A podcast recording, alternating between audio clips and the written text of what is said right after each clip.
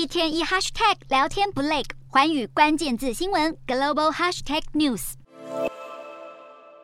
英国新国王查尔斯三世接同王后卡米拉，十二日到英国国会接受了上下议院议员们对女王的吊唁。这是查尔斯第一次以君主身份前往国会与议员们见面，并且进行演说。查尔斯和卡米拉紧接着前往苏格兰爱丁堡，先到行宫和里路德宫进行校阅仪队、所使交接等仪式，接着出席追悼伊丽莎白二世的仪典。十三日，国王夫妇再转往北爱尔兰参观主题为“伊丽莎白二世和北爱历史”的展览，同时接见北爱各政党领袖，并且接受北爱议会的吊唁。十四日，则主持在伦敦举行的女王伊丽莎白二世移灵仪式，并且在十六日前往威尔斯。全英国跑透透，也象征着英国王室改朝换代。而稍早之前，在苏格兰马路两旁挤满民众。女王伊丽莎白二世的灵柩经过六个小时、两百九十公里的路程，抵达爱丁堡的荷里路德宫。灵车队伍行进的沿途上满是挚爱民众，有人鼓掌献花，有人泪流满面。女王灵柩将在十三日晚间由皇家空军从爱丁堡护送往位在大伦敦地区西北方的诺霍特空军基地，随后经陆路移灵到伦敦白金汉宫，并且在十九日上午十一点在西敏寺举行国葬。